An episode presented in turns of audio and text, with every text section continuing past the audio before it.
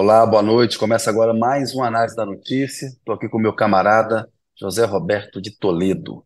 Boa noite, Zé. Boa noite, Kennedy. Boa noite, Zé, camaradas. boa noite, camaradas. Zé, CPMI, Comissão Parlamentar eh, de Inquérito Mista, composta por senadores e deputados para investigar os atos golpistas, né? CPI do golpe. Enfim, foi lido o requerimento, agora tem toda uma batalha para a composição da CPI, os cargos principais, enfim, controle do ritmo de investigações. É o fato. Nosso primeiro bloco será sobre isso e daqui a pouco você vai responder uma pergunta a respeito desse tema. Terceiro bloco, segundo bloco, furo. A gente recebe o nosso camarada Jamil Chad, cronista do UOL, correspondente do UOL lá na Europa. Ele tem uma informação muito bacana hoje sobre uma visita que um conselheiro especial do secretário-geral para a prevenção do genocídio da ONU vai visitar o Brasil para investigar genocídio da população negra e indígena. E aí nós vamos conversar com o Jamil no bloco 2. No bloco 3 a gente vai receber a cientista política, a Lara Lara Mesquita, Mesquita. Lara Mesquita, da Fundação Getúlio Vargas de São Paulo. Nós vamos falar de um projeto, né, na verdade uma PEC, uma proposta de emenda constitucional, que é uma farra aí de perdão dos partidos aí, que meio que zera o jogo de milhar de coisa. Por exemplo, perdoa a dívida de campanha dos partidos, permite doação de empresa para pagar dívida até 2015. A gente sabe que está proibida a contribuição eh, de empresa para partido político, mas até 2015 era permitido. Estão tentando fazer aí, pegar uma brecha na lei para voltar para o passado e permitir uma arrecadação com empresas para quitar essas dívidas. E perdoa também os partidos que não cumpriram as cotas para lançar candidatas mulheres e candidatos negros. Então, o programa hoje está bom, vamos direto lá para o fato, para o bloco 1. Zé, CPI está aí. Quem começa ganhando a batalha da CPMI, né? Da CPMI do dia 8 de janeiro, CPMI do golpe. Bom, é bom enfatizar que é o começo, né? Que é só o começo e vão ser várias batalhas. Na primeira batalha de composição da, da CPI, composição numérica, não estou falando nem de nomes ainda, o governo saiu na frente, porque a CPMI vai ter 32 membros, 16 deputados, 16 senadores, e o governo tem a expectativa de ter o apoio de pelo menos 20 desses membros. No Senado vai se, deve ser uma goleada, devem ser 12 dos 16 senadores, e na Câmara vai ser mais disputado, tipo 8 a 8 ali, né? É, isso em tese, porque, vamos lembrar, depende de quem os partidos vão indicar, que é a segunda fase. Então, como você disse, foi lida a instalação, instalada a CPI pelo presidente do Senado. Agora corre o prazo para que os partidos e os blocos indiquem os seus parlamentares para que vão comprou essa CPMI. Daí tem todo tipo de articulação, né? Tem desde o André Janones do Avante fazendo campanha em rede social, Janones na CPMI, né? Até as articulações de bastidores, que, de bastidores que em geral é o que realmente conta, não só para ver quem vai fazer parte, porque você pega, por exemplo, União Brasil. Quem vai ser indicado pelo partido? Vai ser um bolsonarista, que é metade do União Brasil, ou vai ser um aliado do governo, porque faz parte do governo como a ministra do Turismo, por exemplo, né?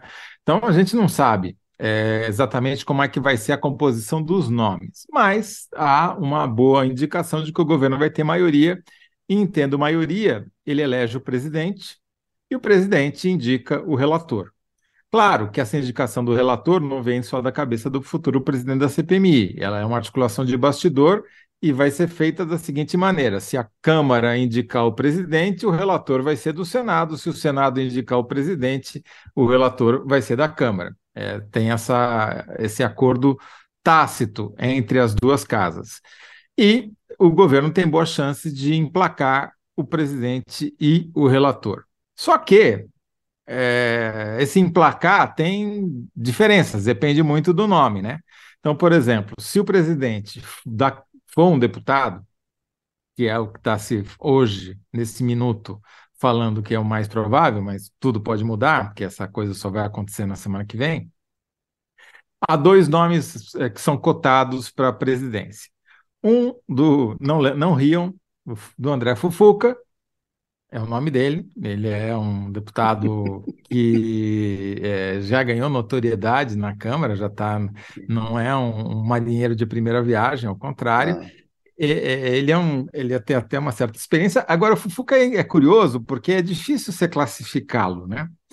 É, porque ele já foi aliado do maior algoz do PT, que foi quando Eduardo Cunha era presidente da Câmara. E ele, e ele ligado ao Arthur Lira. Então, é aquela coisa, o governo adoraria que a relatoria ficasse com o Senado e que o Renan Calheiros fosse, por exemplo, uma figura como o Renan Calheiros fosse o relator, né? Mas tem essa disputa primeiro entre o Renan e o Arthur Lira, que são inimigos lá em Alagoas. O Arthur Lira quer ajudar o governo, por um lado, mas ao mesmo tempo é um cara que, se colocar alguém dele ali, tem um poder que pode criar confusão por lado do governo. É complicadíssima Sim. essa equação aí. Você tá e, e, e é difícil você saber até se você pode confiar, porque o Fufuca tem essa ligação com o Arthur Lira, com certeza, mas também tem uma, ele é do Maranhão e tem uma ligação forte com Flávio Dino, ministro da Justiça do governo Lula. Então você nunca sabe aqui, santo, o cara vai rezar, né? O outro nome do é do nome porque o, o Fufuca é do PP. E um, tem o nome do Arthur, do Arthur Maia, que é do União Brasil, que é da Bahia, e é ligado ao Elmar Nascimento, que é o líder do partido, ao ACM Neto, um cara um pouco mais conservador, então talvez, por incrível que pareça, o Fufuca seja mais palatável do que o outro, né? É sempre assim, você põe um bode na sala, para criar confusão, talvez o próprio Renan seja um bode na sala que o governo coloca para negociar um, um, nome tipo Eduardo Braga, uma coisa assim, né, para ser o, o, relator. Isso. Mas enfim, né? É, é, é então é, eu faço questão de frisar. No, na primeira batalha, que é quantitativa, de quantos parlamentares, governo e oposição terão na CPI, o governo sai ganhando, porque terá a maioria se essa maioria vai ser sólida, se os nomes que vão preencher esses números serão de fato fiéis ao governo ou vão ciscar para o lado da oposição, aí já são outros 500 que só, só na semana que vem a gente vai conseguir responder. Né? Você está coberto de razão aí, concordo com você. Acho que nessa batalha aí da composição da CPMI, é, o governo sai ganhando. É importante, a CPI da pandemia mostrou que aquele grupo de sete senadores conseguiu ditar o ritmo das investigações e emparedar é, os negacionistas. Então, a estratégia é tentar repetir o trabalho que foi feito na CPI da pandemia, porque vai ser uma CPI, é, é palco de disputa política. O governo não queria a CPI. Né? O fato é esse, não queria. Ruim para o governo, as coisas estão caminhando bem no nome da Polícia Federal, da Justiça. A gente sabe que os bolsonaristas e os fascistas estão responsáveis pelo golpe. E a gente vê que é, tem golpista querendo investigar o golpe, como é o caso, por exemplo, do Eduardo Bolsonaro, quer ser membro da comissão, enfim, deputado que convocou ato golpista quer ser membro da comissão. Esse pessoal devia ser é, é alvo do esse, inquérito, do, Esse relatório. caso é engraçadíssimo, né? O cara que assinou, que, que, que é o proponente Isso. da CPI, que é o André Fernandes, que é um deputado de primeiro mandato lá do Ceará, eu tive a desonra de é golpista. do primeiro nome que eu que a primeira vez que o nome dele apareceu no jornal foi eu que escrevi é, ainda em 2018, quando ele nem sabia que seria candidato ainda, mas enfim, é, já era um cara proeminente nas redes, no YouTube e tal. Você sabe que o sonho do André Fernandes era ser o Whindersson Nunes, né? Era ser é, palhaço, é, comediante, não deu certo, acabou deputado federal e proponente de CPMI na Câmara, o mundo da volta. Golpista, ele convocou para os atos golpistas, né? É, a gente sabe, então é, isso é ruim para o governo. A gente sabe que uma CPI que vai produzir um ruído é ruim para o governo, atrapalha a agenda legislativa, tem que botar marco fiscal e tal. Agora, ela se tornou inevitável, e diante disso, o governo tem que operar para controlar a presidência, a relatoria e o ritmo dos trabalhos. E aí eles querem levar. Eu fiz uma entrevista com o Paulo Pimenta que vai ser divulgada no meu programa na Rede TV, não é notícia, na quinta-feira. Ele falou: ó, vamos levar os militares lá, né? Ele falou claramente assim. Os militares dos outros, ah, né? Não, não é, os nossos, não, não é, os dele. É, né? Acha que será inevitável um depoimento do, do, do, Bolsonaro, né? Outras pessoas do governo disseram: olha, o Lula ficou preso 580 dias, por que, que o Bolsonaro não pode ir lá num banco de CPI dar explicações sobre um golpe que ele viveu ameaçando dar, articulando reunião com embaixadores, né? É uma, Mas ele vai dizer, vai dizer que ele estava sob efeito de morfina e que ele é inimputável durante os quatro anos, né? Está explicado. Provavelmente, né? Porque daí isso explicaria muita coisa no Brasil, certo? Explicaria muita coisa no Brasil. Também quem votou nele, a imprensa que facilitou o trabalho dele também, normalizou ele, todo mundo sob efeito da, de morfina. Ah, beleza, é isso aí, Zé. Então vamos, Agora, vamos partir. Diga. Vamos. Tá não, acho que tem mais pra... tempo para falar de CPI. É, tem, tem mais tem tempo que... para falar de CPI ainda. Tem, tem que dar uma enrolada aí, Kennedy. Não dá para Não, encerrar vamos, agora. vamos ler as, as interações aqui, ó. Mas eu, Não, eu que só já- queria falar, falar uma coisinha antes, quer dizer, tem um, um aspecto é, que o governo, a meu ver, errou quando, quando num primeiro momento, e não só no primeiro momento, no primeiro, no segundo e no terceiro momento, tentou evitar essa CPI, que parecia cada vez mais inevitável, achando que isso atrapalharia o trâmite da, das reformas que ele quer aprovar no Congresso, etc, etc. O fato é que ele deu um discurso nada para oposição. É. Exatamente. E deu um discurso para oposição, dizendo: ó, o governo não está querendo porque está querendo esconder, né? Criou, deu força para essa narrativa. Agora, tentar retomar a narrativa é um pouco mais custoso. Embora os fatos ajudem muito o é- governo, né? É, E a narrativa da oposição é falsa, né? Assim, Claro. a, oposição- e- a narrativa que ela quer criar é de que houve uma armação e que a responsabilidade pela tentativa de golpe é do governo Lula. O governo Lula é, É, vítima do golpe. O Brasil é exatamente. vítima É, de uma é tentativa tipo de golpe. Né? o triplo Né? Tribunal de Justiça de São Paulo que hoje condenou o fotógrafo que perdeu um, um olho durante uma manifestação com uma bala de borracha da polícia, diz que a culpa é dele por perder o próprio olho, né? Enfim, é mais ou menos a mesma lógica. Eu, Agora- uns processos aí também na, na- no Judiciário Paulista, é inacreditável. Tem decisão de desembargador invocando a Bíblia para poder dar voto contra. Mas Vou ganhar nas instâncias superiores, mas, Vé, é um negócio é inacreditável. O conservadorismo e o fascismo. Chamar um fascista de fascista virou problema. Né? A gente viu que a Juliana Dalpiva, como ela sofreu por ter feito a denúncia do, do ACEF que a Também, ameaçou. é mesmo caso Finalmente- que a, a vítima é a culpada. né? Nossa, esse judiciário paulista, pelo amor de Deus aí. Eu já vou Agora- mais inimigo para perder futuros processos. Aí eu vou ficar É. quieto aqui um pouco. Agora, era brincadeira, fala aí, Ken. Não, era brincadeira. É, Eu agora, estava sob efeito de morfina. Isso, Vou pedir para de, pa- para de aí. usar morfina antes de fazer o programa, Kenny. Assim não dá. Isso, pronto, exatamente. Assim não dá. É, Agora, a- por outro lado, o governo tem um monte de fatos a seu favor, né? Você tem todas as Sim. imagens, você tem as imagens externas e internas, você tem todas as impressões digitais dos financiadores, você tem todas as impressões digitais dos organizadores, dos grupos de WhatsApp, da festa da Selma. Enfim, é- todos os militares coniventes, todos os caras que o Bolsonaro nomeou para o GSI, Gabinete de Segurança Institucional do Palácio Planalto, que foram lá dar aguinha para os invasores. Garçom de golpista lá. Exatamente, antes do general G. Dias chegar ao Palácio do Planalto. Enfim, prova contra essa turma não falta. O Alexandre de. Moraes Pimenta acabou falou, de vamos colocar indiciar os financiadores lá. e acabou de Financiadores. indiciar é. mais 200. Já tem 100 É que viraram réus e já tem mais 200 que estão em caminho de virar réu também. Então, assim, os fatos ajudam demais o governo. A questão é saber se, vai, se ele vai conseguir controlar como esses fatos serão narrados, né? É isso aí. Vamos A lembrar que o- não é impossível o governo perder o controle de uma CPI. Está aí o governo Bolsonaro para provar, nas- no caso da CPI eh, da, da, da Covid, como o governo perdeu totalmente o controle da chamada narrativa. Então, É realmente precisa trabalhar. O governo está querendo que o Randolph e o Janones participem da, da CPI, que o Renan também participe. Eles tiveram experiência com a CPI da pandemia, mas você falou certo, é uma batalha pela narrativa, e a narrativa, no caso aí da oposição, ela é falsa, ela é mentirosa, está tentando é, transformar a vítima em culpada, como disse aqui há pouco a Georgiana Miranda, na interação com a gente. Querem transformar a vítima em culpada. A Elaine Rizuti, parabéns pelo excelente formato do programa. Vocês são formidáveis. Um abraço de São João del Rei, Minas Gerais. Grande abraço aí pro pessoal de São João del Rei. Minha mãe mora pertinho de vocês aí, entre rios de Minas aí. São João del Rei é uma cidade bacana, cidade do Tancredo Neves. Cidade do Tancredo. Tancredo, Tancredo Neves. É, Tancredo Neves. Antônio Cardoso Neto. É do Aécio Neves também, né? É, Antônio Cardoso Neto. Quem começa ganhando pode ser a extrema-direita, mas sim melhor quem ri por último. Tem uma visão diferente aqui. A Lucélia Lima. Nas batalhas das casas, hoje o governo ganha com a mexida de Randolph, mas até o fim vamos acompanhar mais uma temporada de Game of Thrones, né? O GOT, o GOT. Enfim, interação feita. Acho que o Jamil Chad já está no jeito aí para entrar, não tá, pessoal? Se tiver no jeito, vai preparando o doutor Jamil. A síntese do Toledo é. Como é que ficou, Zé? Em 75? A síntese é: governo sai ganhando, mas tudo vai depender dos nomes. Boa, boa.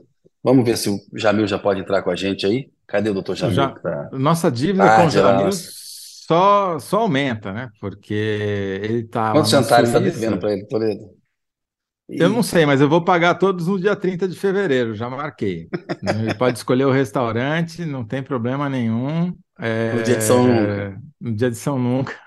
Não, não, eu pagarei um dia, não, né? Mas é, vamos esperar o Jamir voltar, porque não está dando para fazer esse câmbio e ir lá para a Suíça pagar o jantar para o. Acho que vou estar em São Paulo Jamir. na semana que vem. Você vai pagar um jantar para mim, Toledo. Ah, essa é uma outra dívida que eu tenho, né? Pode escolher aí dessa O seu não será no dia 30 de fevereiro. Pode escolher uma Obrigado. data mais Tô... próxima aí. vantagem. A gente, está aguardando o Jamil entrar ele está lá na, na, Suíça, o fuso é complicado. Faz um esforço pessoal para participar aqui com a gente do programa. A gente sempre agradece, que é um, é um grande camarada, um grande companheiro aqui do, do programa. O que, que o Jamil escreveu? Que pela primeira vez o Brasil vai receber, a partir do dia 2 de maio, a visita de uma representante da ONU, que tem como mandato, né, tem como missão investigar riscos de genocídio entre a população indígena e a população negra no Brasil. A gente já sabe que no Tribunal Penal Internacional já tem uma proposição contra o Bolsonaro por genocídio indígena. E aí essa keniana, a Alice Vairimu Nederitu, se eu pronunciei corretamente, ela é conselheira especial do secretário-geral para a prevenção de genocídio. E ela vai ficar no Brasil durante 10 dias, chega no dia 2, fica até 12 de maio, e vai focar a atuação dela na como está a situação dos povos indígenas, a gente viu o, genocídio uhum. de Yanomami, as imagens que tem lá, e da comunidade afro-brasileira, né? A gente, em especial, foco no Jacarezinho, no Rio de Janeiro. A gente viu nos últimos anos vários massacres, a truculência policial, e como que a população negra, de um modo geral, ela sofre mais com a violência policial. Doutor Jamil Chad já está aí. Olá, Jamil. Boa noite para você, querido. Bom te ver. Boa noite para vocês. Não tenho nem terno para toda essa. Bom pra... dia. Bom dia, bom dia. que horas são aí, Jamil? Chegando aqui da festa, Toledo. É, meia-noite e 18 aí na Suíça, é isso? Isso mesmo. Isso mesmo. Puxa vida, muito obrigado. Você sabe que nossa dívida com você só aumenta, né? Eu já me comprometi a pagar tudo no dia 30 de fevereiro, pode escolher o restaurante. É. dia de São Nunca você vai receber esse jantar. Fechado, aí, fechado, fechado. Eu tive a honra de jantar com o Jamil lá em Washington, lá nos divertimos muito. Tomamos um vinho ali. No dia seguinte, tinha que trabalhar inteiro, né, Jamil? Inteirinho, inteirinho. Foi bom, inteiríssimo, inteiríssimo. inteiríssimo. Nem não, Jamil me arrastava, na Olimpíada do Rio, Jamil me arrastava para jantar. Depois, no dia seguinte, ele acordava de madrugada e eu estava lá, ainda quando chegando no, chegando no, no, no parque, parque Olímpico, o Jamil já tinha feito duas matérias. Né? Ô, Jamil, enquanto você estava entrando aí, eu já fiz uma apresentação da sua coluna de hoje, né?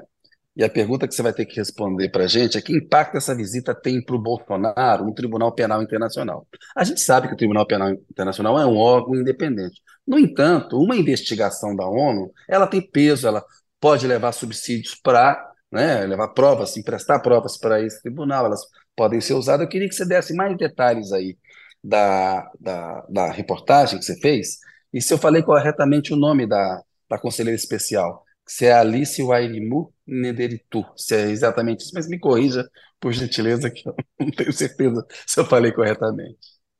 Olha, a segunda parte a gente vai pular a pergunta.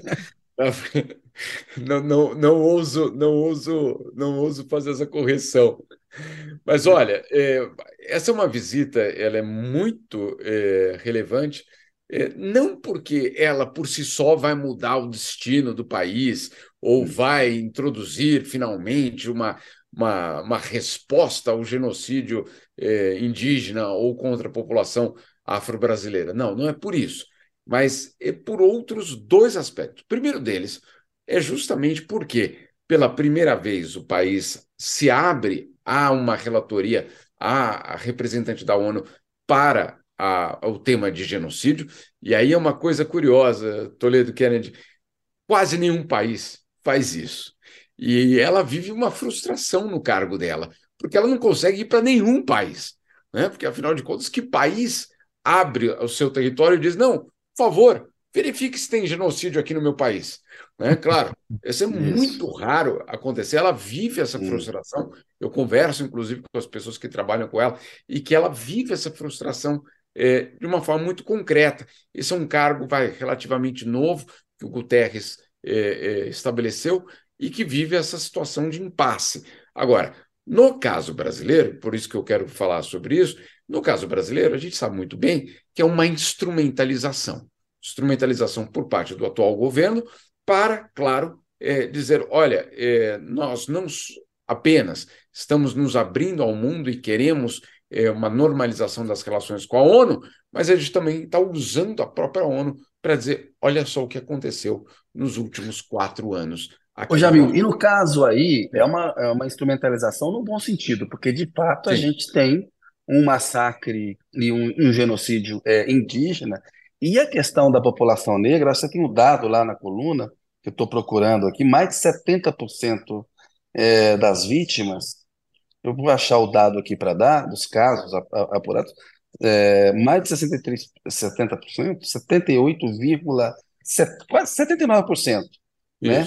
de dados do Fórum Brasileiro de Segurança Pública, que são companheiros também que comparecem aqui, é, 6,4 mil brasileiros, 6.400 brasileiros mortos por intervenção policial, 80% quase, 78,9% eram, eram negros. Então, é um problema. E a gente viu massacres né, é, na gestão do Cláudio Castro lá no Rio de Janeiro e o estímulo do Bolsonaro à violência policial é, como um todo. Né? E claro que tem uma jogada política aí do Lula, como você falou, que, que país que abre seu território, vem ver o genocídio que está rolando aqui. Mas no caso aí me parece que é algo que. O Lula deu um spoiler, viu, Jamil? Quando ele deu, teve um café com, com jornalistas há umas três semanas, ele falou: é, eu acho que o Bolsonaro vai se complicar aí em algum tribunal é, internacional. Aí a sua reportagem hoje fica claro ao, ao que ele estava se referindo. Mas bola com você de novo, Jamil, desculpa aí. É, mas é, mas é isso mesmo, porque de fato o que tem com isso, com essa viagem, é a construção de um caso. Agora, o Tribunal Penal Internacional, obviamente, ainda não tomou uma decisão, é, não mandou ninguém. É, agora, o que acontece? O, o, o órgão, vamos dizer assim, é, que, que, que, funciona, que é a Procuradoria é, do Tribunal Penal Internacional, ele também pode se subsidiar a partir de outros informes da própria ONU. E aí, claro, a representante do secretário-geral para a prevenção de genocídio é um desses mecanismos que, claro, podem é, alimentar o próprio tribunal. Então, o relatório que ela vai fazer, ele não é um relatório que vai ficar numa gaveta. Ele, ele, ele tampouco vai ser um relatório que vai ser, é, vamos assim, a, a, a prova final, mas ele vai sim alimentar justamente um eventual é, caso contra Bolsonaro no Tribunal, Tribunal Penal Internacional. Lembrando que o Tribunal Penal Internacional, ele, ele não tem uma limitação em termos de governo, no sentido, ah, acabou o governo Bolsonaro, não, então agora, olha, é, vamos olhar para outra coisa, porque aquele governo já acabou, não interessa. Não, não é assim que funciona. É, o, o, Tribunal Penal Internacional, inclusive, eu conversava essa semana com alguém do próprio tribunal, que eu até falava, puxa, tem um pessoal no Brasil um pouco, é, eu diria, não triste, né? Acho que não é a palavra correta, mas é, meio preocupado, será que não deu nada aquele negócio do tribunal? E essa pessoa falou: calma, espera. Justiça internacional vai em outro ritmo.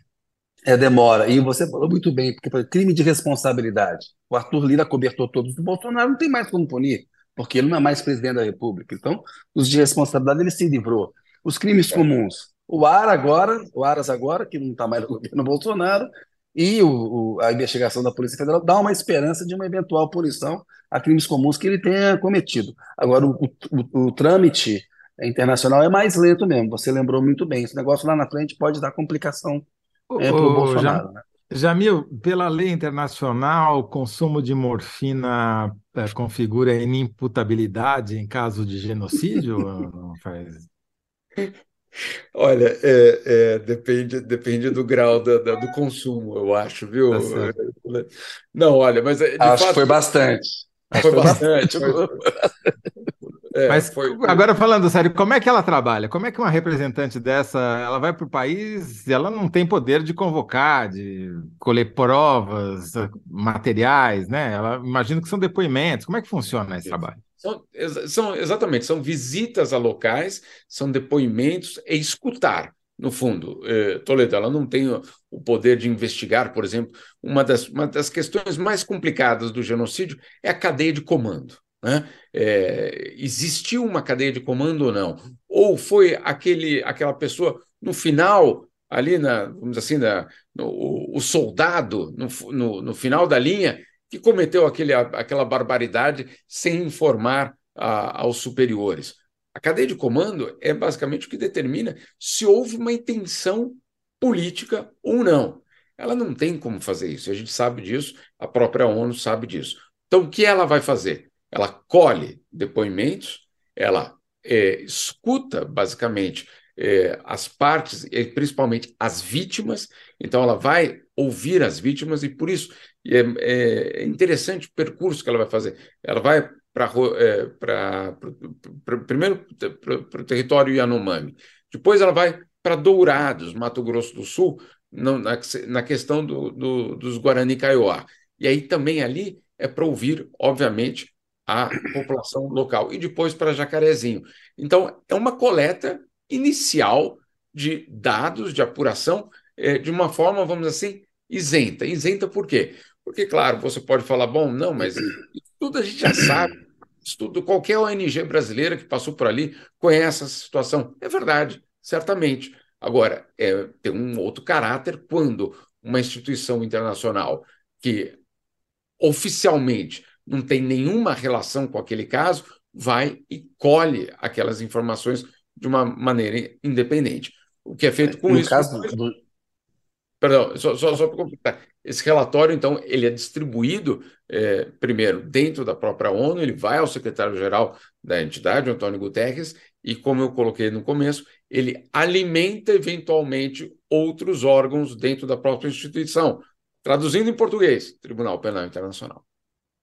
A questão da população negra, é, Jamil, o jacarezinho é mais uma coisa é, que simboliza o um massacre da população negra como um todo. Né? Foram 29 pessoas mortas em maio de 2021 numa operação é, da Polícia é, Civil. É isso, né? Um jacarezinho é porque é, é um microcosmo ali de como os negros são tratados pela polícia no Brasil. É, o Exato. Brasil é o único país que eu conheço que tem a amostra de. faz a amostra de massacre, né? Em vez de pegar o universo dos massacres, tem que fazer uma amostra, porque são tantos que você tem que pegar um pedaço só. É inacreditável. É, é inacreditável, e, e, eu achei muito é, simbólico o fato de ela ter incluído, sim, a população negra é, nessa, nesse debate do genocídio. Porque, é, o, inclusive, o projeto inicial era apenas a questão indígena. Esse era o projeto inicial, esse era o início dessa conversa, e claro, essa conversa, obviamente, ela, ela foi ampliada. Lembrando que, lembrando que quando a ONU cria uh, um, um, grupo de trabalho para examinar a situação do George Floyd, não do George Floyd especificamente, mas da, vamos assim, da, da repercussão eh, do racismo policial eh, nos Estados Unidos, naquele momento era o governo Bolsonaro de um lado, o governo Trump do outro. Eu me lembro da discussão, porque ela foi muito também simbólica. O único governo, é, no meio daquela discussão toda, daquele, daquela gritaria toda que existia no mundo em relação a George Floyd, o único governo que levantou a plaquinha aqui na ONU para defender a polícia foi o governo Bolsonaro. E aí, claro, né, você, vocês imaginam é, claro, e, e, defender a polícia, é, você poderia dizer, bom, é, você está defendendo a ordem, você está defendendo o Estado de Direito, ok. Agora, tem um governo que não tem muito, como o Toledo falou, que não tem muito espaço para dizer, oh, não, olha, eu defendo a minha polícia, porque a minha polícia é exemplar. né? É, é, o governo brasileiro que tem sérias dificuldades, obviamente, de chegar com esse discurso diante de tudo que a gente sabe. De, e não é só que sabe, né? Como o Toledo falou, não é um caso ali, puxa, teve aquele caso em 1970 e tanto. Não, é, é, é a quantidade Pode, de casos. da semana, do mês, né? Da Isso, do fim de semana. Isso aqui é do fim de semana, isso aqui é durante a semana. Né? Então, você tem todos esses casos é, brasileiros, e o Brasil foi o único que tomou essa postura. Então, ela hoje é, chegar e visitar Jacarezinho tem esse impacto também muito importante. É, insisto, é, é, é, uma relatoria na ONU, é uma, uma, um departamento, basicamente, é, que tem um, uma função extremamente delicada, falar de genocídio. Genocídio, nós não estamos falando de um crime, é, não, não, é que existem ranking, não, matar mais, matar menos é pior, etc. Não, não é, não é só isso. É que o genocídio vem com a, a característica principal da não só da responsabilidade, mas da intenção. Isso não é só foi um acidente. Isso não é só, puxa, aquela operação policial desastrosa acabou em 29 pessoas mortas. Não, não é só o desastre, é a intenção de matar. É uma intenção deliberada de acabar com uma população, no caso, e a defesa da polícia que ele faz é a defesa da violência policial, que atinge. Falou muito bem, ó. Josalba Santos, trio arrasador. Jamil sempre arrasa quando vem participar aqui com a gente. Vamos caminhando para para síntese. Síntese. É, síntese com o doutor Jamil, que é bom de título, pô. A Vamos pergunta? Lá. Que impacto é... essa visita tem para Bolsonaro no Tribunal Penal Internacional? Um título para isso? 75. Ah, uma resposta para isso. 75 caracteres, se possível, por favor, Jamil. Assim, título, título é, molezinho. É, é, ah, acho que pode ser Haia, alguma coisa. Fala, em Haia, né? morfina é, é, é, é neutralizada. Na altitude de Haia, a morfina não, não funciona, né? Exato. É. Fuso, horário de Haia, fuso horário de Haia, a morfina, morfina perde validade. Tá certo. Tá bom, esse é um bom título. Esse é um bom título. Isso daí vai fazer sucesso. Ô, Jamil, querido, Jamil, obrigado por ter Dia 30 estamos lá. Opa! Tá bom? Obrigadão, viu? Desculpa Imagina. te tirar da cama aí. Imagina, sem problema nenhum. Um abraço para vocês todos. Um abraço. Jamil, boa noite. Obrigado, querido. Boa, boa noite. noite. Valeu. Boa noite. Enquete está no ar, viu, Kennedy? É isso, eu ia falar dela agora. Você não está me dando tempo, pô. Você está acelerado hoje. Quem tô, respondeu tô. melhor? Deve ter sido a morfina do Bolsonaro, por tabela. Do Bolsonaro. Aqui. Olha só. Você a... cheirou morfina, injetou morfina? Não, li morfina, já fiquei acelerado. Já ficou acelerado. Toledo, o seguinte, sua resposta. O governo começa ganhando, mas tudo vai depender dos nomes. Né? Quem sair ganhando aí na batalha da CPI. Público. Quem começa ganhando pode ser a extrema-direita, mas se melhor quem rir por último. A resposta do público tá boa também, hein? E tá é, quase tô, ali, acho que. Vou ter que justificar minha derrota depois, dizendo que eu consumi drogas. Né? Olha só, Zé, vamos partir agora para o papo com, com a Lara Mesquita, que é uma cientista política da Fundação é, Getúlio Vargas de São Paulo. Tem uma proposta aí de emenda constitucional que está rolando lá no Congresso e a gente vai conversar com a Laura. Boa noite, Laura, bem-vinda aqui ao programa. Boa noite, obrigada pelo convite, Kennedy. Obrigada, Zé Roberto. Obrigado, Lara. Você sabe que a Lara Kennedy tem a melhor agenda de cientistas políticos do Brasil, né? Então, quando ela não está aqui pessoalmente, eu fico ligando para fulano, me dá alguém que sabe falar sobre tal e tal assunto. Ela me dá três. É fantástico. Ah, sim. Ela é super recomendada. Tem um, tem um amigo também que falou: você tem que levar a Lara lá mais vezes para poder falar lá, lá no programa, entende tudo disso. Olha só, Lara, tem uma proposta de emenda constitucional que está tramitando no Congresso, a PEC 9 de 2023, né? Proposta de emenda constitucional, que ela traz um perdão de dívida aí de campanhas de partidos políticos. Ela abre uma brecha para que doações de empresas possam ser usadas para pagar dívidas contraídas até 2015. A gente sabe que essa contribuição está proibida hoje, né? mas aí eles estão abrindo uma janela para o passado aí. E tem um perdão também para os partidos que não cumpriram as cotas para mulheres e negros. É meio uma passada de pano geral ali, uma, uma farra geral para meio, né? Zerou o jogo, vamos, vamos esquecer e, e, vamos cometer novas, novas infrações à legislação eleitoral. Qual é a nova farra que o Congresso quer aprovar? Como é que você é, nos ajuda aí a, a refletir sobre isso, Lara? Querida, eu acho que primeiro a gente precisa entender a extensão dessa PEC, né? É, o, o, segundo artigo da PEC, que passa pano para tudo, ela nem precisava ter o terceiro, o, o, primeiro artigo que anistia só com relação à questão de mulheres e negros, porque o segundo diz todas as prestações de contas que venham a ser rejeitadas antes da promulgação é, é, é uma, essa PEC, na verdade, ela altera a PEC que foi aprovada em 2022, a 17 de 22. Então, tudo que foi aprovado antes desse complemento da PEC de 2022 está automaticamente perdoado, não importa qual foi o mal feito em relação à prestação de contas, né? Então, isso inclui não ter alocado os recursos que a legislação exige para mulheres e negros. É, e a segunda coisa, ela tem, tem uma falsa esperteza dos, é, do, do, do, deputado que propõe a PEC, quer dizer, olha, a gente está aqui, na verdade, é, só querendo fazer valer o princípio da, da anualidade da legislação eleitoral, que é aquela ideia que toda lei que foi aprovada com menos de um ano da data da eleição, ela não vale para aquela eleição, ela só vale para posterior. A questão é que essa PEC não está criando nenhuma regra nova.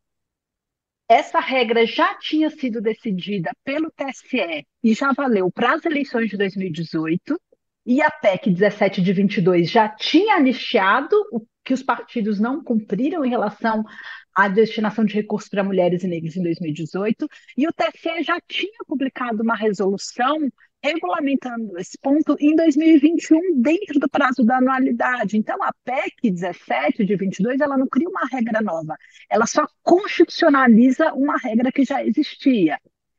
E, claro, é, então, todos os partidos concordando, foram mais de 184 deputados, foram 184 deputados que assinaram apoiando a apresentação dessa PEC, porque todos eles imaginam que podem se beneficiar com o que está vindo aí. Sem pensar é, no outro lado da moeda, que é desacreditar completamente as iniciativas do Poder Legislativo em relação ao aumento da representatividade ou da presença no parlamento dos grupos minoritários, de mulheres e negros, e sem levar em conta que os partidos políticos, todas as pesquisas de opinião que avaliam é, a confiança nas instituições, os partidos políticos e o Congresso Nacional, a Câmara dos Deputados e Senados, já estão entre as instituições que têm a menor confiança da população. Esse tipo de anistia recorrente, porque não é a primeira, a gente teve anistia em 2022, a gente teve anistia em 2019, a gente teve anistia em 2015, só para ficar nas mais recentes é, esse tipo de anistia contribui para diminuir a credibilidade da sociedade nessas instituições políticas. E isso é muito ruim para a nossa democracia, porque ainda a gente não conhece democracia que funcione bem prescindindo do poder legislativo e prescindindo de partidos políticos. Então, o que a gente precisa é caminhar no sentido contrário, melhorar a imagem dessas instituições perante a sociedade. Agora, Lara, vamos analisar ponto por ponto, embora você tenha esse perdão geral que vale para tudo, crimes cometidos, imaginados, qualquer coisa que o cara, não, cara, pisei, acordei com o pé esquerdo, está perdoado, não tem problema nenhum. Tal. Mas vamos ponto por ponto. Pelo que você acabou de falar, então é mentira que o Brasil tenha uma legislação de cotas para candidatos homens, é, mulheres e negros, porque se não cumpre nunca e é perdoado quando não cumpre, é, não existe.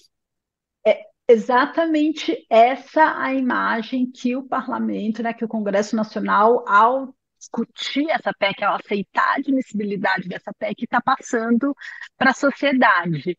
É, eu fiz recentemente, não tão recentemente, né, em 2019, quatro anos atrás, um estudo, é, junto com os meus colegas do Centro de Política e Economia do Setor Público, da FGV, do CEPESP, analisando vários pontos da legislação eleitoral brasileira, e a gente ficou surpreso assim, nossa, como o Brasil tem uma legislação muito transparente, muito avançada em relação à prestação de contas, assim, várias coisas. É, mas essa transparência vai até a página 2, porque se a gente tem anistias recorrentes, ela não vale muito, né? Então, é muito transparente, tem muito espaço para se é, para se acompanhar, fiscalizar, mas quando se encontra um mal feito, ah, não, peraí que a gente vai dar um jeitinho de livrar a barra dos partidos, eles não vão perder nenhuma parcela do fundo partidário ou do fundo eleitoral, não vão ser punidos. É, e, daí, e daí aquele, e a, aquele partido que eventualmente tenha cumprido a cota, tenha cumprido o que manda a lei, e que pode eventualmente até ter perdido o voto por causa disso, vai falar: bom, na próxima eleição, dane-se, né? Não vou, nem eu vou cumprir também. Exatamente, você desencoraja os partidos, mas tem uma coisa mais grave. Acho que quando a gente estava falando de anistia em 2009, 2011, 2015, a gente está falando de recursos predominantemente privados que os partidos políticos arrecadam. Agora, a gente está falando de recursos públicos, 6 bilhões de reais na, no ciclo eleitoral de 2022. Não é razoável que os partidos recebam esse montante de recursos e não sejam obrigados a prestar contas, e se as contas forem rejeitadas, não sejam punidos por isso. Porque, porque qual é a mensagem que você está passando para o prefeito do interior que o TCU vai lá vai auditar a conta dele? Qual é a mensagem que você está passando para a sociedade para confiar no sistema político? É muito dinheiro para não ter que prestar conta e pagar, né, ser responsabilizado, lembrando assim que não tem responsabilização penal, você não vai preso. O presidente do partido ali não vai pagar penalmente. A, a, a penalidade é pagar multa, é deixar de ter acesso ao fundo partidário ou ao fundo especial de financiamento de campanha. Assim, Para mim, não, Olá, não é razoável. Quais partidos cumpriram as cotas para as mulheres e negros?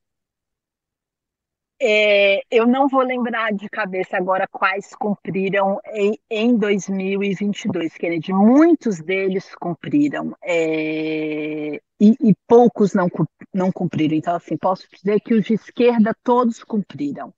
Tem aí todo um debate se essa cota tinha que ser nacional ou estadual, ou seja, eu tenho que ter 30% de candidatos das mulheres, é, na, na verdade, não é, desculpa, não é apresentação de candidatos, é alocação de recursos proporcionalmente à quantidade de candidatos que você tem na sua lista, né? Então, a decisão é se você tem 50% de candidatos pretos e pardos, 50% dos recursos públicos têm que ser destinados para financiar candidaturas de pretos e pardos. Se você tem 30% de candidatas mulheres, 30% dos recursos públicos, incluindo o tempo de TV, tem que ser destinado para candidatas mulheres. E aí alguns partidos falam: não, a gente fez isso, mas a gente fez nacionalmente, a gente não respeitou em cada distrito estadual porque não tinha esse entendimento. E aí tem todo um debate sobre, ah, isso não estava claro, mas estava, porque tem resolução do TSE de 2021 que regulamenta tudo isso.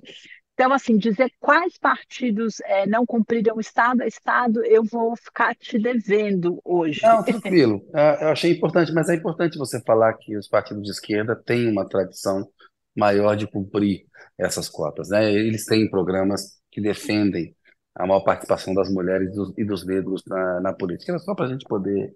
Agora, é... lá, e qual que é acho... a consequência?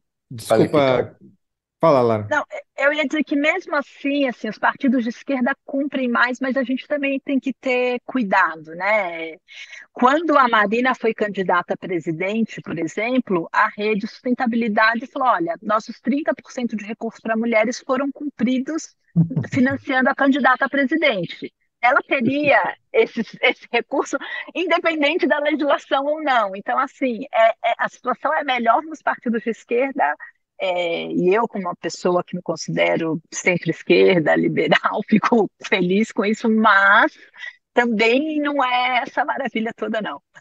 Agora, qual é a situação comparativa do Brasil de participação de mulheres, por exemplo, no parlamento em comparação a outros países? A gente está no fim da, do ranking, Toledo. É, hoje a gente subiu de 10% para 15% de mulheres é, na Câmara dos Deputados, né? que é geralmente essa casa que a gente compara internacionalmente. É muito pouco. É, e aí a gente, existem dois casos diferentes. Existem os países que adotam cota para representação.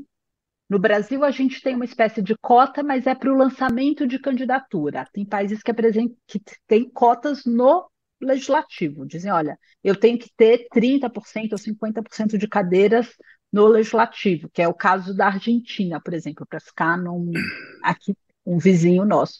E tem países que conseguiram alcançar uma maior representação sem precisar instituir cotas.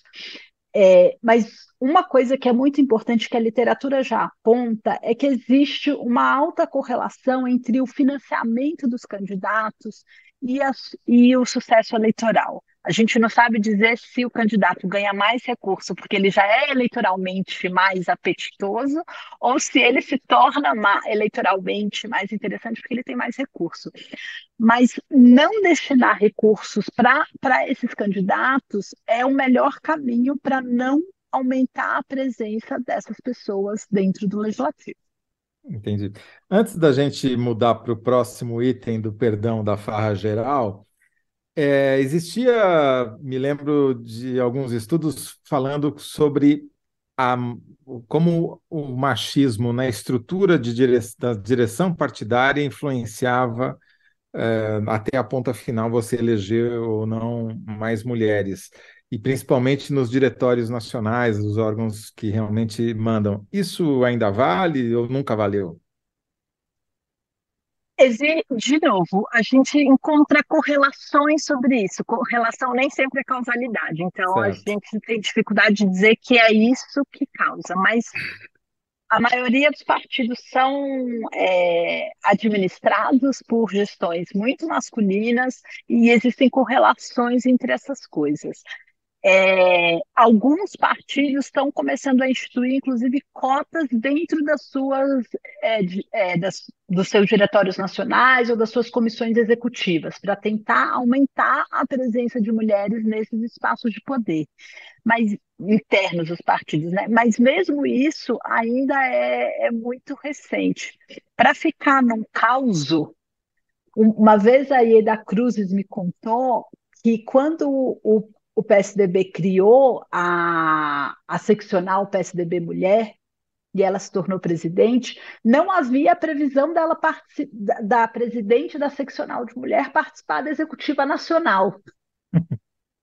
É, ou, e eles não chamavam seccional de mulher para discutir, por exemplo, o plano de governo na área de economia. Não, porque mulher não entende nada de economia, inflação, isso é muito complicado. Assim, a gente está falando disso dos anos 90, né? há 30 anos atrás. Assim, a agenda está avançando muito. Mas foi ontem que nem os partidos. É... Eu dei o exemplo do PSDB porque o PSDB é considerado o partido que nasceu talvez mais ilustrado no, no, sentido acadêmico, né, com muitos acadêmicos próximos, muitos dirigentes que eram professores universitários e com form uma formação acadêmica muito consolidada. Então, imagina os, os demais. Sim. Outro exemplo também é a CPI da pandemia. Você viu que os partidos não indicaram mulheres para compor a CPI da pandemia. Foi uma concessão à bancada feminina a participação delas na CPI. Né? Enfim, tem exemplos aí é. gritantes. E, e na parte de cor ou raça, como é que ficou a representação? Como é que ela está hoje? Como ela deveria ser? Esse debate sobre como deveria ser também é sempre muito delicado, assim, porque a representação é uma representação. Então, a literatura não tem um consenso é, de que a representação deveria ser descritiva, ou seja, se, se eu tenho 50% de negros e pardos, eu espero ter 50% de parlamentares pretos e pardos. Mas o que hoje é, os movimentos sociais, a sociedade civil organizada tem pleiteado é isso, é que essa representação política seja mais próxima da presença desses grupos na sociedade. E a gente chama de grupos minoritários não porque essas sejam minoritários na população, mas são minoritários em termos de presença em espaços de poder. Né? Então, assim, também em relação à questão de negros e pardos, tem uma, um descompasso entre a presença desses grupos na, so, na sociedade e no parlamento gigantesca. só para a gente ter um exemplo, até recentemente, até 2016, a Justiça Eleitoral não perguntava qual era a raça dos candidatos que estavam se apresentando.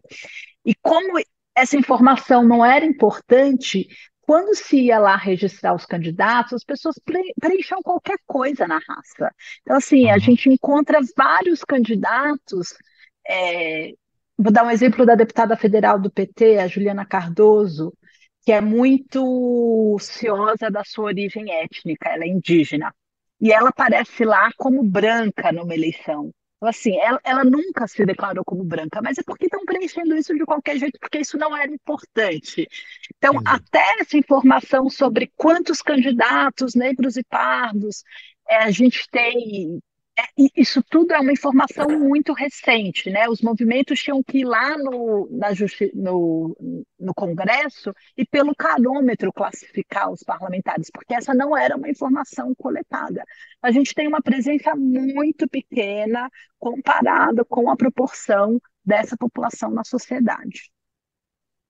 É, Kennedy, tem uma questão que eu estava pensando aqui enquanto eu ouvia a Lara falar, que é o seguinte, quer dizer, os caras, os brancos, homens, né, que mandam na política brasileira desde sempre, vão lá, criam as regras. Não, vamos agora a gente precisa se adequar aí ao padrão internacional, vamos criar uma regra bonitinha. Daí eles vão lá, descumprem as regras, daí eles se auto anistiam dessas regras não vai mudar nunca. Quer dizer, se o cara que, que cumpriu a regra é o cara que descumpriu a regra, é o cara que vai aprovar o perdão dele mesmo, não tem perspectiva de mudar de fato, né? Só se o cara mudar lá na declaração, né?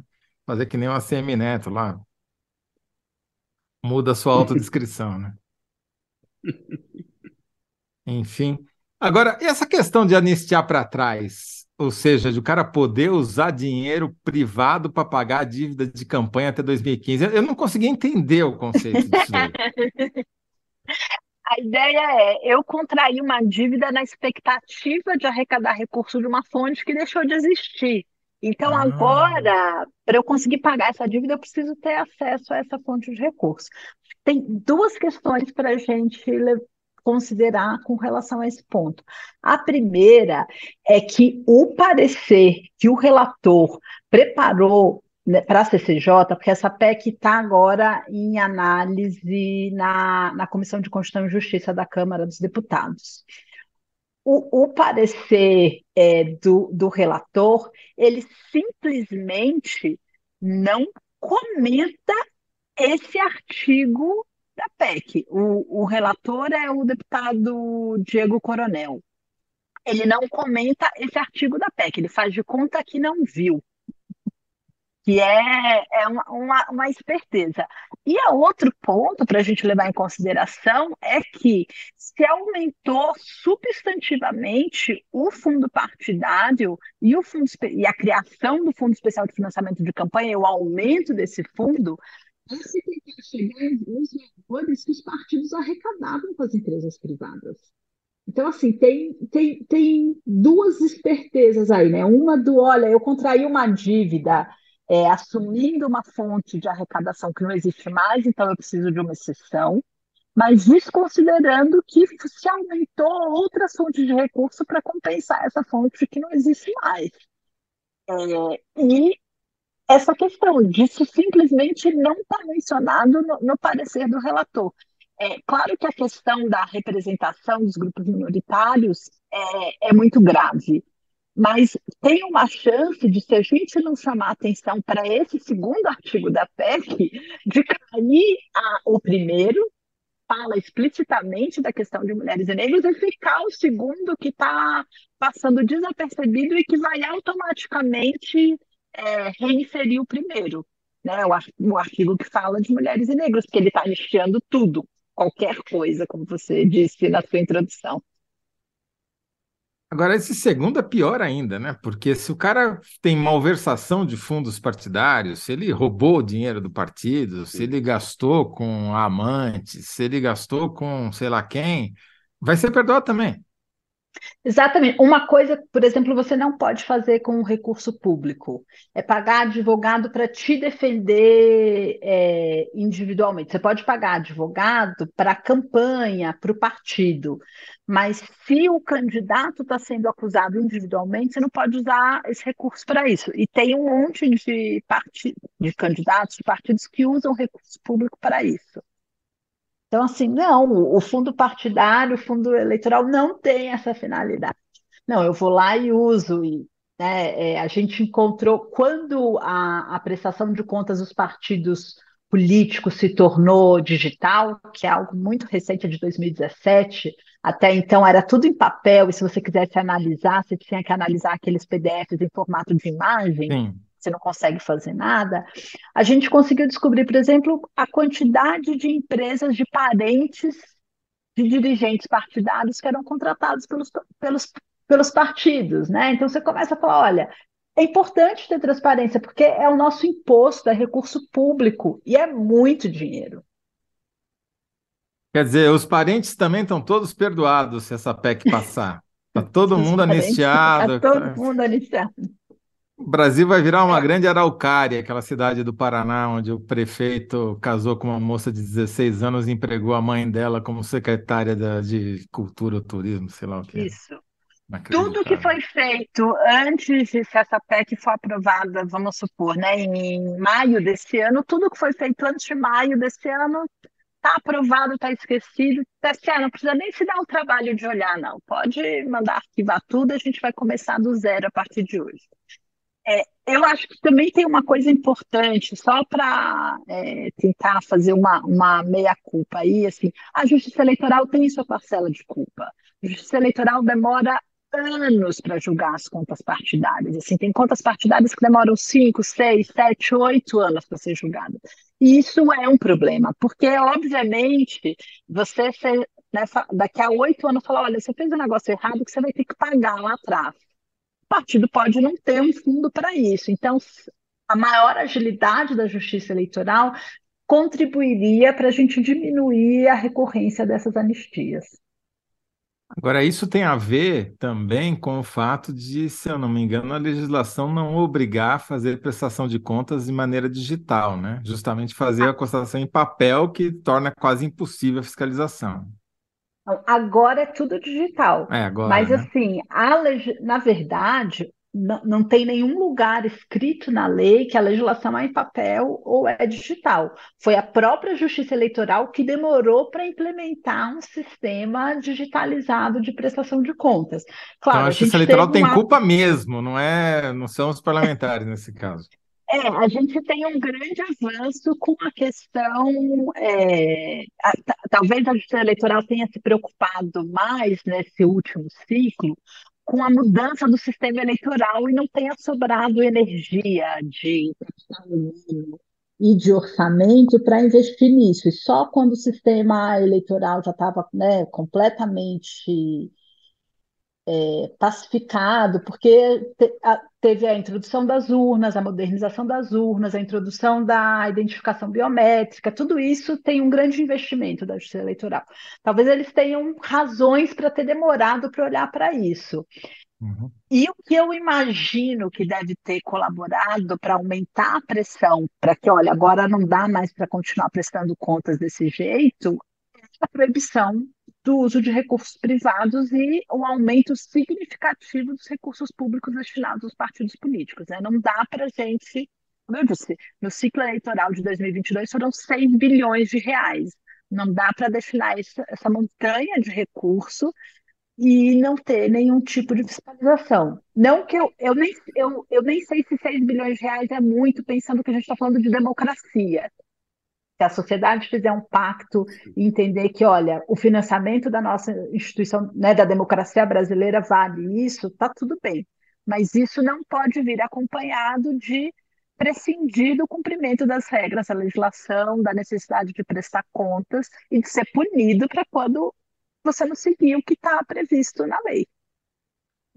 É isso aí, democracia tem um custo, a gente tem que discutir, vale a pena manter, o, gastar o dinheiro para manter a nossa democracia, mas exige responsabilidade e transparência na prestação de contas. Perfeito. Perfeito, Lara. É isso aí. Zé, temos que partir para a síntese com a Lara. Vamos nessa. Vamos, Vamos nessa. lá.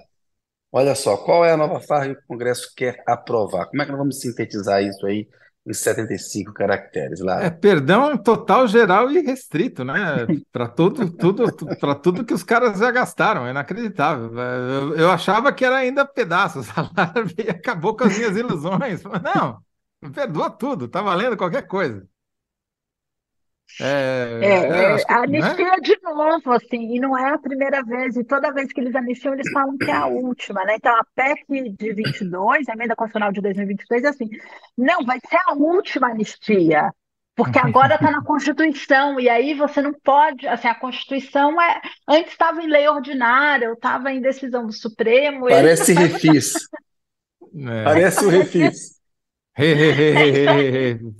Não é à toa que parece risada, né? Enfim, são os eh, sonegadores rindo aí. Então, eh, podemos talvez fazer uma síntese dizendo que é anistia ampla, geral e res- e restrita para os partidos políticos, né? Mais É a nova uma. farra. É isso aí. Boa. Muito bom. Ô, Laura, obrigado, viu, Lara? Muito bom te, te ver. Obrigado pela participação aqui com a gente hoje. Obrigada a vocês pela, pelo convite, pela oportunidade, e a gente tem que continuar acompanhando, porque a- essa PEC ainda está para ser, tá na CCJ, a gente ainda vai ter que bater muito na, assim, né, nesse tema para que os deputados e senadores se sintam constrangidos ao não aprovar essa farra. Muito Boa. bom. Isso aí. Obrigado, Lara. Valeu. Obrigado. Ô, Zé, a Lara tá se despediu aí, ó. A enquete. Você ganhou de novo, Zé. 62% acham que você respondeu melhor. Foi mais apertado dessa vez. Foi mais, foi mais. A resposta não era ruim da, do público, não. Mas a sua resposta venceu. O governo Lula começa ganhando, mas tudo vai depender dos nomes. Teve um elogio aqui do Renato Macedo para nós dois, um elogio ao meu trabalho e ao seu também. E ele fala: o Toledo eu conheci na análise da pesquisa. E ele tem uma fisionomia que parece que está sempre sorrindo. Sempre simpático, Toledo, esse docinho de coco Então, aqui do vamos, vamos, vamos esclarecer aí que o culpado disso é o Kennedy, né? Porque o Kennedy vivia falando que eu não sorria nunca. Então, agora, quando eu fa- fa- faço um programa com ele, eu fico me policiando para ver se eu estou sorrindo ou não. entendeu? Não, mas você tá, tá bem, tá bem, Zé. Tá bem. Obrigado, Sempre Kennedy. sorrindo. E obrigado aí, Renato eh, Macedo, por nos acompanhar e gostar do trabalho da gente. Ô Zé, então no primeiro bloco ficou a sua síntese, o governo Lula começa ganhando, mas tudo vai depender dos nomes. Segundo bloco, lá nosso querido camarada Jamil, que impacto essa visita tem para o Bolsonaro no Tribunal Penal Internacional, né, uma representante da ONU que vem investigar genocídio das populações indígenas e negras. O Tribunal de Haia, a morfina será neutralizada, né? Uma brincadeira aí do, do Jamil e sua com essa desculpa esfarrapada que o Bolsonaro deu sobre o vídeo que ele disse ter postado sobre efeito de medicamento. É, vídeo golpista, né? Terceiro bloco. Qual é a nova fase que o Congresso quer aprovar? Mais uma anistia ampla, geral e restrita aos partidos políticos. Zé, missão cumprida. Te vejo na semana que vem, provavelmente estarei em São Paulo. Vou cobrar o jantar. Estou com saudade de você. Vamos Fechado. papear. Bom programa para você e para o Thales amanhã. Eu agradeço Obrigado, acompanhou aí. Até mais. Abraço. Valeu, gente. Valeu. Tchau.